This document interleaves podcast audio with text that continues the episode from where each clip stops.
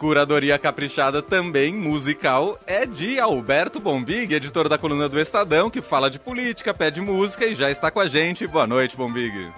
Boa noite. O Manuel vai folgar de novo? Você vou... tá vendo? Meu chefe deixou. no último feriado.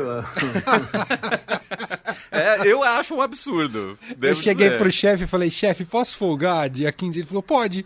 Aí, impressionante, Bombi. Isso foi no espelho? E você, que Bombi? Coisa, rapaz. Eu fui folgar. Folgar é para os fracos, meu cara. Eu Verdade. nunca. Muito bom. Bom, o Bombig está por aqui, já participou de manhã também da coluna do Estadão no Jornal Dourado, toda sexta-feira, às 8 horas da manhã. E hoje a gente vai começar falando aqui sobre o Estadão. É, hoje fez, promoveu né, um debate entre os presidenciáveis do PSDB. PSDB que passa por uma fase de prévias envolvendo o governador de São, de São Paulo, João Dória, o governador do Rio Grande do Sul, Eduardo Leite, e o Arthur Vigílio, uh, que os três que estão uh, buscando aí ser o presidenciável do PSDB. E aí, Bombig, o que, que você destaca do debate hoje no Estadão? Uh, lembrando que foi é, transmitido em todas as redes sociais do Estadão, está disponível para quem quiser assistir novamente. Diga lá, Bombig. Acho que foi um debate bacana, viu? Um debate. É, é, obviamente. Agora, desculpa que eu não posso perder a piada. Obviamente, comparando-se com o que aconteceu no Partido Novo ontem, foi um debate bastante morno, né? Imagino. Mas, mas é, agora falando um pouco sério, tratando-se de um debate entre é, pré-candidatos do mesmo partido, né? Portanto, estão é, do mesmo lado, né? Da trincheira, é, achei que foi bastante intenso, sim. Foi bastante intenso. Não foi aquela um levantando bola para o outro, longe disso, é, e tocaram temas sensíveis para o PSDB achei que o que vale a pena destacar é essa questão da PEC, da votação da PEC dos precatórios, né? Que o PSDB foi lá e ajudou Jair Bolsonaro a aprovar a PEC dos precatórios. É, o João Dória levantou essa questão, falou que é uma postura da, da bancada é execrável e meio que empurrou é, para o Leite essa responsabilidade, né? Seja porque, até onde se sabe, deputados gaúchos votaram com o governo e também o Aécio Neves, que está engajado na, na, campanha do Eduardo Leite. É, tá, tá, tem, ali, tá, tem sido aliado do, do governo Bolsonaro em várias questões, na Câmara foi nessa também, né? Eu acho que para fora foi, foi até um, um, tanto interessante o Dória ter levantado essa questão. Eu fiquei com dúvida se isso tem efeito para dentro, né? Porque quem vota nas prévias são os deputados, são os, os governadores tucanos, são os prefeitos, vice-prefeitos, e também os militantes, né? Mas o voto dos militantes tem, tem menor peso. Não sei se o ouvinte sabe mais ou menos como funciona. Tem um, uma divisão de pesos aí nessa, na, na, na votação das prévias. O voto do, do, filiado, vamos dizer assim, comum, né? Que não tenha cargo público, não tenha cargo de direção partidária, ele vale menos do que o voto dos, do, dos parlamentares, por exemplo. Então, é, eu achei que para fora pode ter sido interessante o, o, essa posição do Dória, criticando duramente a posição do partido nas prévias, mas, mas não sei se para dentro, foi bom. O Leite meio que se defendeu, deu uma resposta ali dizendo que, que é, sugerindo que o Dória tem uma postura é, é, um tanto autoritária com o partido, né? É, que ele não, que o, também foi uma forma do Leite lavar as mãos, dizer, olha, não controla a bancada e tal.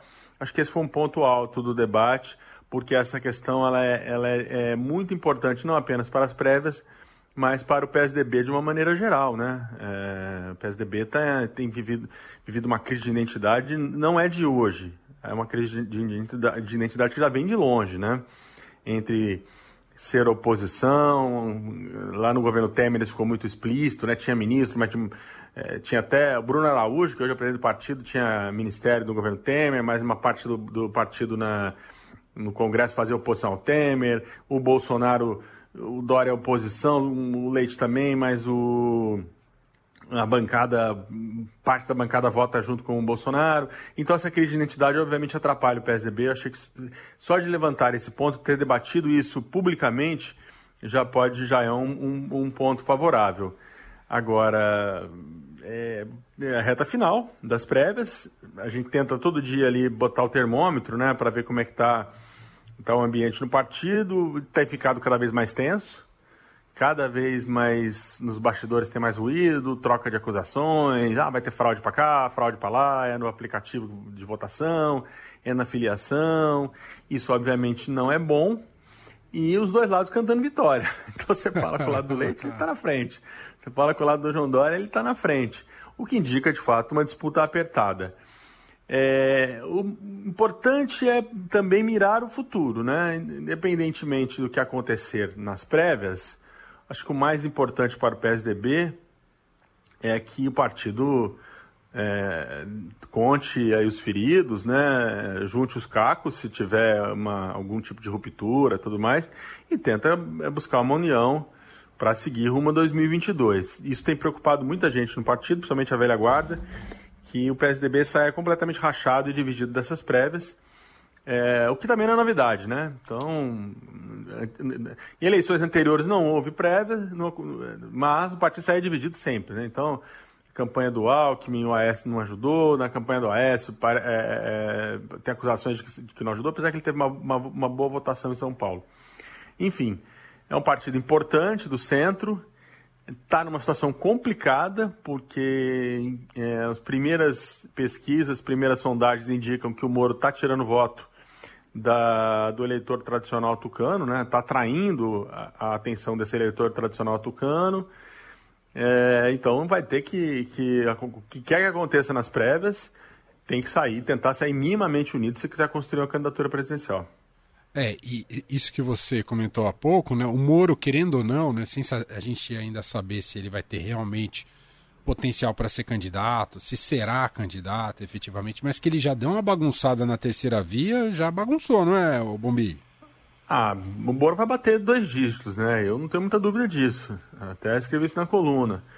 É, só o lançamento da candidatura. O lançamento da candidatura dele, né, você vê, foi. Eu estava até na quarta, quando você me perguntou, estava muito ainda. É, foi, foi, bem. Você fez a pergunta queima-roupa, queima né? Roupa. Acabado ali. E eu disse: olha, eu achei que estava cheio de platitudes. Mas depois conversando com mais gente, é, de fato, não é um discurso para entrar para a história das pré-candidaturas, né? Até fiz uma brincadeira na coluna, lembrando da, do famoso discurso do, do Mário Covas, quando se lançou é, anunciou a pré-candidatura dele a presidente em 88 no Senado. Ele fez um discurso que é, é muito. É, tá, tá ali na história dos, dos, grandes discursos da política brasileira, né? Falava que o Brasil precisava de um choque de capitalismo, de livre iniciativa e tudo mais. E ele acabou não vencendo aquela eleição, como todo mundo sabe, mas o discurso tá, tá, tem, tem seu lugar, né? No, acho que o discurso do Moro ficou longe disso. Ele não trouxe nenhuma ideia inovadora, não teve nada que surpreendeu ninguém. Mas eu ouvi muita gente que está dizendo, olha, o mérito talvez tenha sido justamente isso, né? Ele fez um discurso by the book do que se espera dele, né? Bateu no Bolsonaro, bateu no Lula, né? falou para aquele eleitor que ainda acha o tema da corrupção uma, é, uma agenda importante do país, se posicionou a favor das reformas, indicando um, um liberalismo econômico, foi um discurso é, é, sabonetinho, né? Como, como dizem os políticos, né?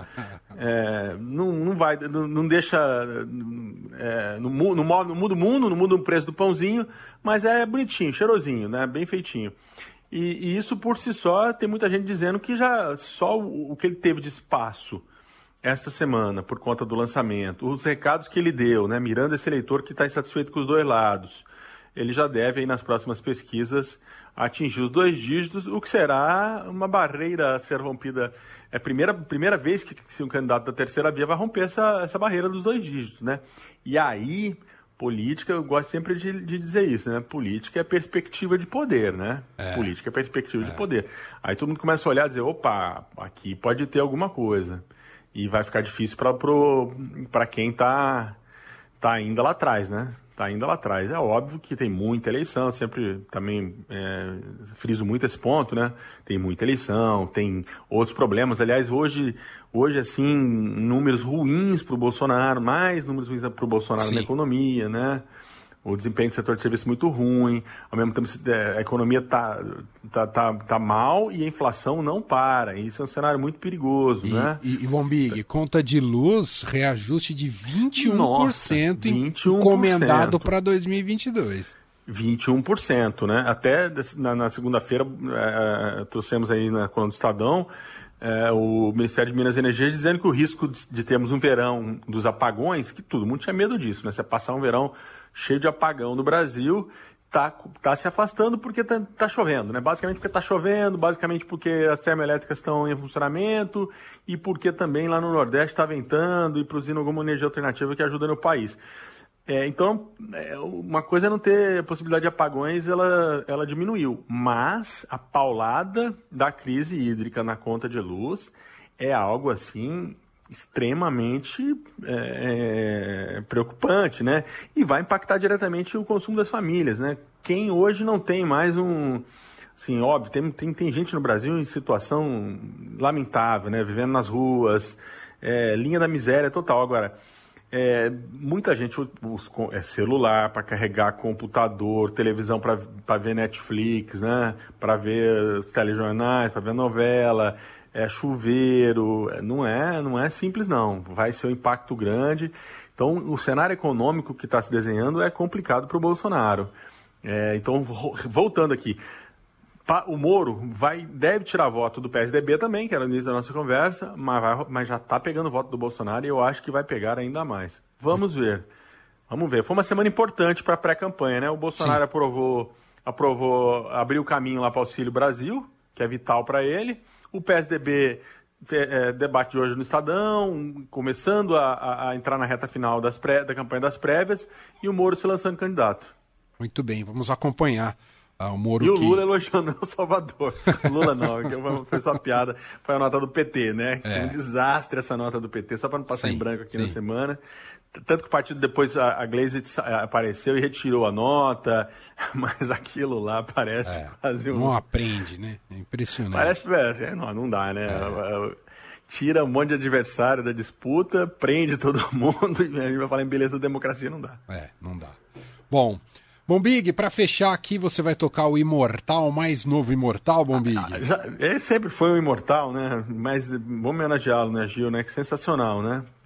Parabéns. Tomara que todos os demais monstros da MPB tenham o seu lugar na ABL. Agora já estou em campanha pelos demais. É verdade.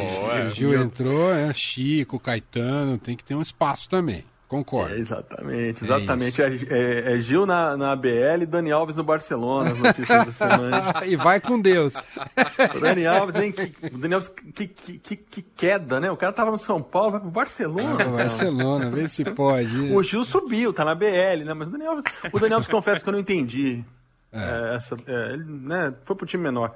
Mas enfim, escolhi Tempo Rei, que é, que é do, do Raça Humana, descasso do Gil. Eu gosto muito daquela fase dele do, do Refazenda, Refavela e o Realce, né? Os três R's. Mas eu acho que Tempo Rei tem tudo a ver com essa, com essa indicação dele para BL, com essa homenagem. Muito bom. Bom Big, bom fim de semana e feriado. Até semana que vem. Para todo mundo. Valeu, Bom Big.